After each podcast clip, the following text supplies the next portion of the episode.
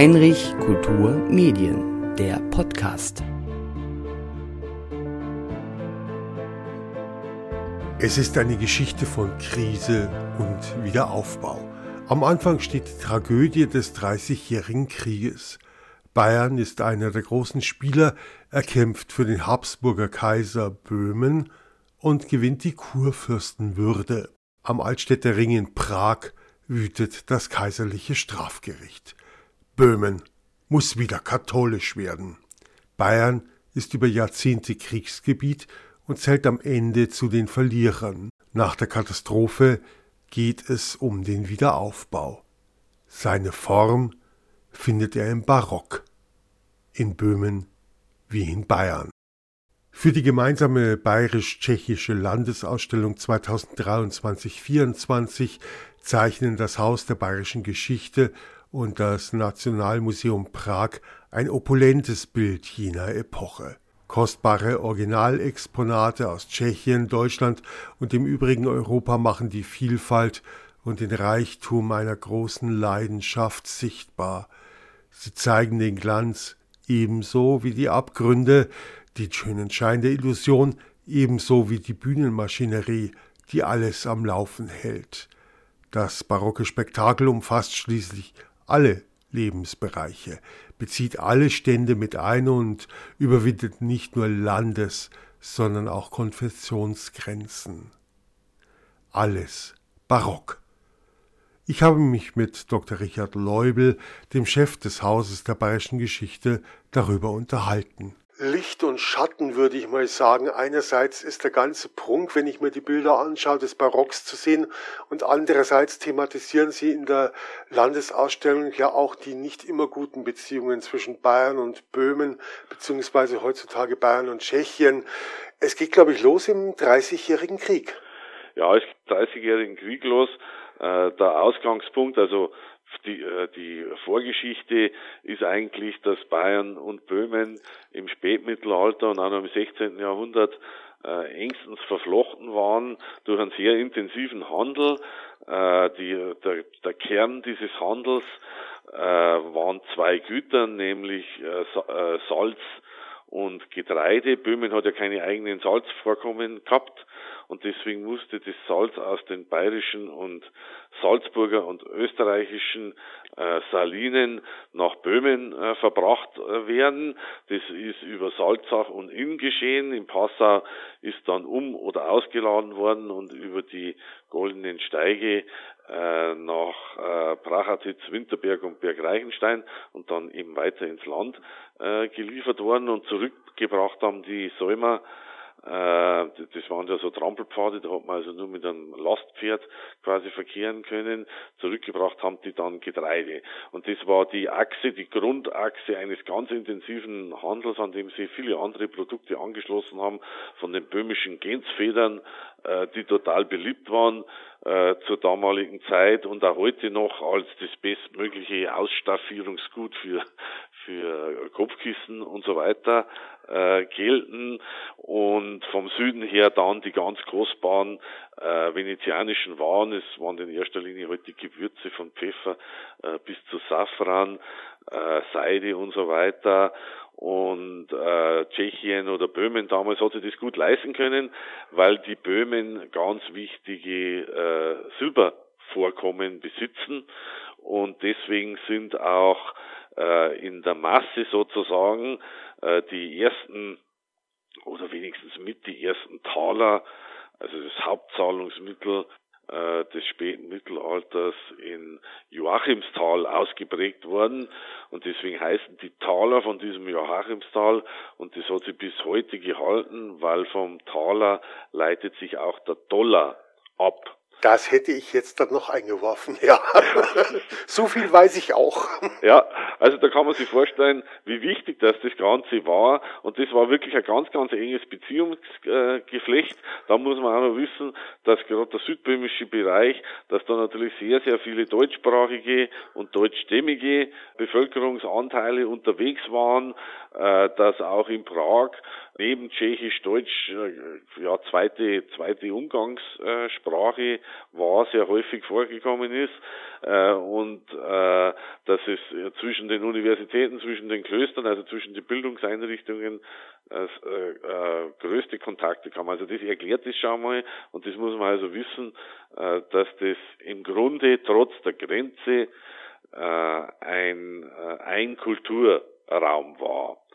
Und äh, Bewegung äh, der negativen Art kommt in das Ganze, äh, wie die Böhmen äh, 16, äh, 18 den berühmten äh, Fenstersturz in Prag hatten und dann sich äh, einen König wählen, der nicht, wie schon ein bisschen üblich, aus dem Haus Habsburg stammte, sondern die haben sie einen Pfälzer Wittelsbacher geholt, äh, den sogenannten Winterkönig Friedrich, weil der nur einen Winter äh, quasi geherrscht hat, weil dann eben Folgendes eingetreten ist, dass der äh, Habsburger Kaiser, der Ferdinand II., das nicht hingenommen hat.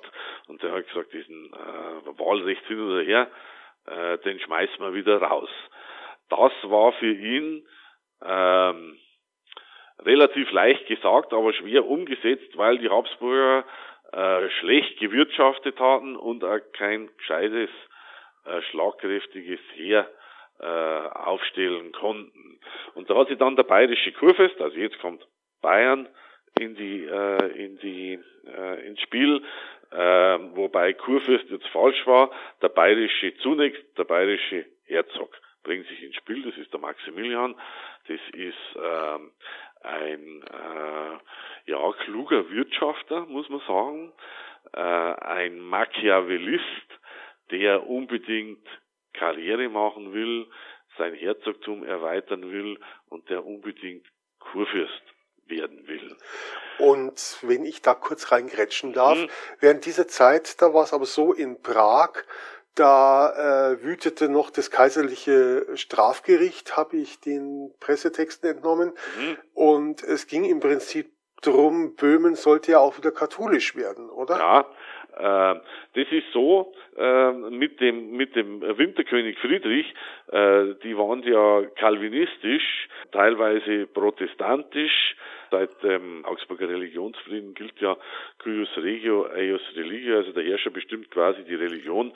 Äh, damit war quasi äh, bestand massiv die Gefahr, dass sich Böhmen vom Katholizismus abkehrt. Und Böhmen hat sowieso immer schon gewackelt, wenigstens seit Anfang des 15. Jahrhunderts, weil man äh, ja in Böhmen diese äh, sehr schillernde Figur des Jan Hus hatte, äh, der im Grunde vor der, eine Reformation vor der Reformation äh, in, in Böhmen äh, herbeigeführt hat. Und äh, auch diese Bewegung existiert noch. Also das ist brandgefährlich für die Habsburger dass das Böhmen ja sich auch, Sie haben recht, über die Konfession aus diesem Habsburger Reich herausschält und deswegen beauftragt man den bayerischen Herzog, er soll in Böhmen einmarschieren und soll seinen Vetter, das kommt ja noch dazu, der, der Winterkönig war ja Wittelsbacher auch, wie gesagt, und äh, ein Vetter von Maximilian, ja, dass er halt diesen äh, vertreibt.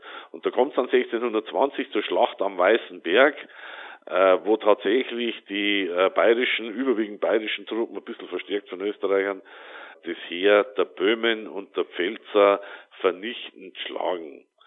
Dann übergibt quasi äh, dieser Herzog Maximilian äh, übergibt dem Ferdinand II. wieder die Herrschaft und dann kommt es, was Sie vorher angesprochen haben, zu diesem Kulturbruch, so haben wir es auch in der Ausstellung äh, inszeniert, äh, zu einem furchtbaren Strafgericht, äh, der Habsburger, in dem weite Teile der böhmischen Führungsschicht äh, enthauptet worden ist, es ist gevierteilt worden, die Bürger sind äh, gehängt worden, äh, Schreiberlinge sind mit der Zunge an, äh, an irgendwelche Stangen genagelt worden. Und das war selbst in der damaligen Zeit, da waren wir über solche Maßnahmen eigentlich äh, schon ein bisschen hinausgewachsen. Also das äh, war von lange nicht gesehener äh, Brutalität.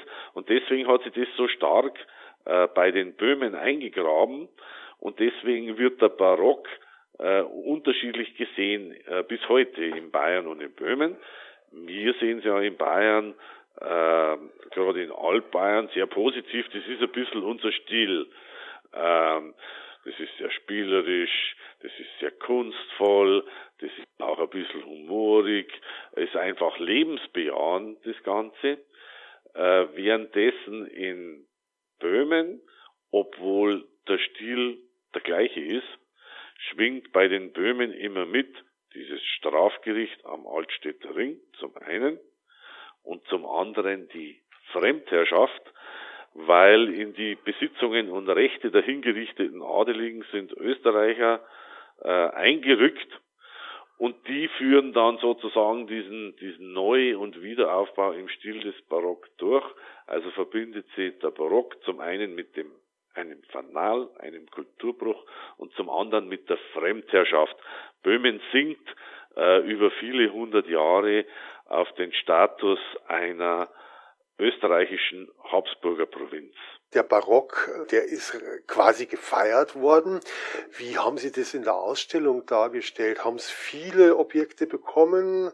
Woher stammen so Ausstellungsobjekte? Also äh, von den von den Exponaten her ist es so, es ist möglich geworden, weil die tschechischen äh, Museen ihre Schatzkammern geöffnet haben und sich dann auch in Folge äh, die bayerischen, aber auch unsere Klöster äh, äh, nicht haben lumpen lassen und auch hier Prunkstücke zur Verfügung gestellt haben. Also in der Ausstellung ist quasi von Asam über Dinzenhofer bis Tiepolo alles mit Originalen vertreten, was in der Barockzeit Rang und Namen hat.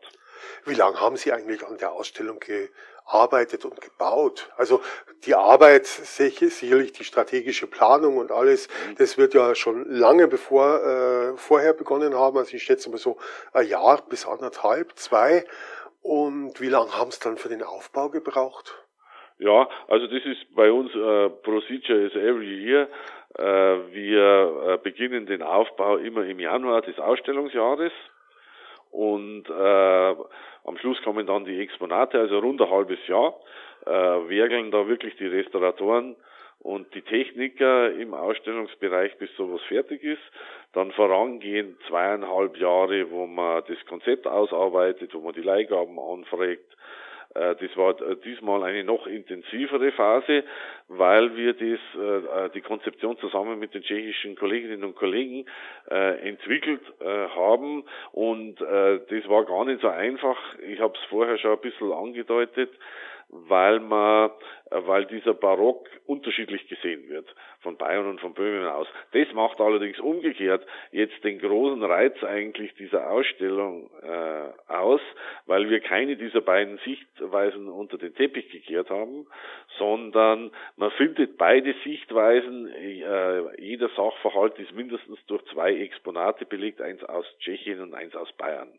Jetzt kenne ich natürlich auch äh, die vorhergegangenen Ausstellungseröffnungen und äh, weiß, wir als Journalisten, wir sind da teilweise noch durch, naja, sagen wir mal, Schlussbaustellen äh, gelaufen. Wie war es dieses Jahr, äh, dieses Mal? Wie war so, wie waren Sie im Zeitplan? Absolut äh, diszipliniert. Wir waren mal quasi letzten Freitag, eröffnet haben wir dann am Dienstag drauf, letzten Freitag komplett äh, fertig. Und ich muss wirklich sagen, es war eine Freude, äh, dazu zu schauen, wie gut dass die, äh, äh, die deutschen und die tschechischen Restauratorinnen und Restauratoren und Techniker äh, dort zusammengearbeitet haben. Das ist völlig reibungslos und in bester Übereinstimmung äh, ist das abgelaufen. Äh, ich ich habe äh, bei der, meiner Ansprache gestern gesagt, ich würde mir wünschen, nachdem viel Politik da war, dass das in der Politik ebenso sachorientiert und reibungslos abläuft, dann bräuchte man keine Probleme, die sie uns in Europa stellen, mehr zu fürchten. Ich muss ein bisschen lachen, äh, weil es ist ein wahres Wort gelassen ausgesprochen. Und ich kenne ja Ihren Humor, den ich ja über alle Maßen schätze. Und ich denke, Sie haben das auch mit so einem kleinen Augenzwinkern gesagt äh, aber trotzdem mit dem ernsten Anspruch, dass es halt so sein sollte. Die Ausstellung, die, glaube ich, geht ja dann auch nach Tschechien rüber. Ja, äh, bei uns läuft sie bis zum äh, 3. Oktober. Dann bauen wir hier wieder ab Dann wird es in Prag im Nationalmuseum aufgebaut und da eröffnet dann äh, am 1. Dezember und was uns besonders freut an der Geschichte, weil das gar nicht so einfach ist, gell? wir haben uns ja äh, mittlerweile der Nachhaltigkeit äh, verschrieben. Unser Museum in Regensburg äh, war ja in, in, dieser Größenordnung das erste Passivhausmuseum überhaupt und wir äh, brauchen hier keine, äh, kein Öl und kein Gas, weil wir die Kanalisation anzapfen und diese Politik der Nachhaltigkeit äh, wollen wir ganz verstärkt fortsetzen und die spielt auch bei dieser Ausstellung schon eine Rolle, weil man, weil so ansonsten ist es häufig so, dass zwar die Exponate wandern, äh, dass aber äh, ansonsten äh, völlig neue Ausstellungstechnik eingebracht wird, weil die Räume halt unterschiedlich sind. Ähm, jetzt hier in Regensburg haben wir einen hochmodernen Bau mit der Deckenhöhe von äh, über fünf Metern, äh, ohne, ohne dass da irgendwelche Teilräume äh, durch die Architektur vorgegeben werden. Also äh, langer Rede, kurzer Sinn, bei uns kannst du machen, was du willst. Das Tschechische Nationalmuseum ist ein Bau des 19. Jahrhunderts äh, mit vielen unterschiedlichen ja, Kabinetten, kleineren Räumen, Sälen und äh, da muss man jetzt ein System finden, das sehr flexibel ist und das auch in der Höhe sozusagen verkleinerbar ist. Und das ist dank unserer Gestalter aus Südtirol, äh, der Gruppe Gut, ist das gelungen. Und jetzt wird so sein, dass man quasi die Ausstellungselemente auf äh, Paletten stellt, äh, mit dem Stapler rausfährt, äh, ins Nationalmuseum rüberbringt. Äh, da muss natürlich ein neuer Plan gemacht werden. Äh, aber da wird die, im Grunde die gleiche Ausstellung äh, in manchen Teilen Höhen reduziert, aber ansonsten die gleiche Ausstellung aufgebaut. Und das ist natürlich ein Wahnsinnskostenfaktor, den wir mir da eingespart haben. Und das konnten wir gut brauchen, weil in anderen Bereichen eben großen Erhöhungen äh, aufgetreten sind, am, am meisten im Transportbereich. Zu den Kosten äh, hätte ich jetzt auch noch eine abschließende Frage gehabt. Wie viel hat die Ausstellung gekostet, so über den Daumen gepeilt. Und wie viel davon wollen Sie durch Eintrittsgelder, durch Besucher wieder reinspielen oder müssen Sie einen bestimmten Anteil reinspielen? Wir müssen natürlich einen bestimmten, ist immer so, äh, wir müssen äh, refinanzieren. In diesem äh, Fall geschieht die Refinanzierung über den Beitrag des Nationalmuseums Prag weil, wie gesagt, das ist eine Ausstellung, die kostet mehr wie eine normale Ausstellung, aber viel weniger wie zwei Ausstellungen. Also da ist geteilt Freude auch geteiltes Leid oder große oder die Freude mehr und das Leid äh, weniger. Wir tragen beides äh, gemeinsam. Das ist der erste große Refinanzierungsanteil. Und dann haben wir natürlich äh, Eintrittsgelder entsprechend eingeplant. Äh, wir gehen äh, von einer in vorsichtiger Schätzung äh, von einer hohen fünfstelligen Zahl bei uns aus. Ähm, und deswegen werden wir ähm, mindestens die, die Hälfte der uns entstandenen Sachkosten wieder refinanzieren. Das mit der Energie, das haben sie jetzt schon gehört. Und da ist die Landesausstellung und das Haus der bayerischen Geschichte natürlich ein Vorreiter, der auch der Politik den Weg weisen kann. Herzlichen Dank an Richard Leubel vom Haus der Bayerischen Geschichte für dieses wirklich sehr umfassende und ganz tolle Interview zur Landesausstellung 2023-24.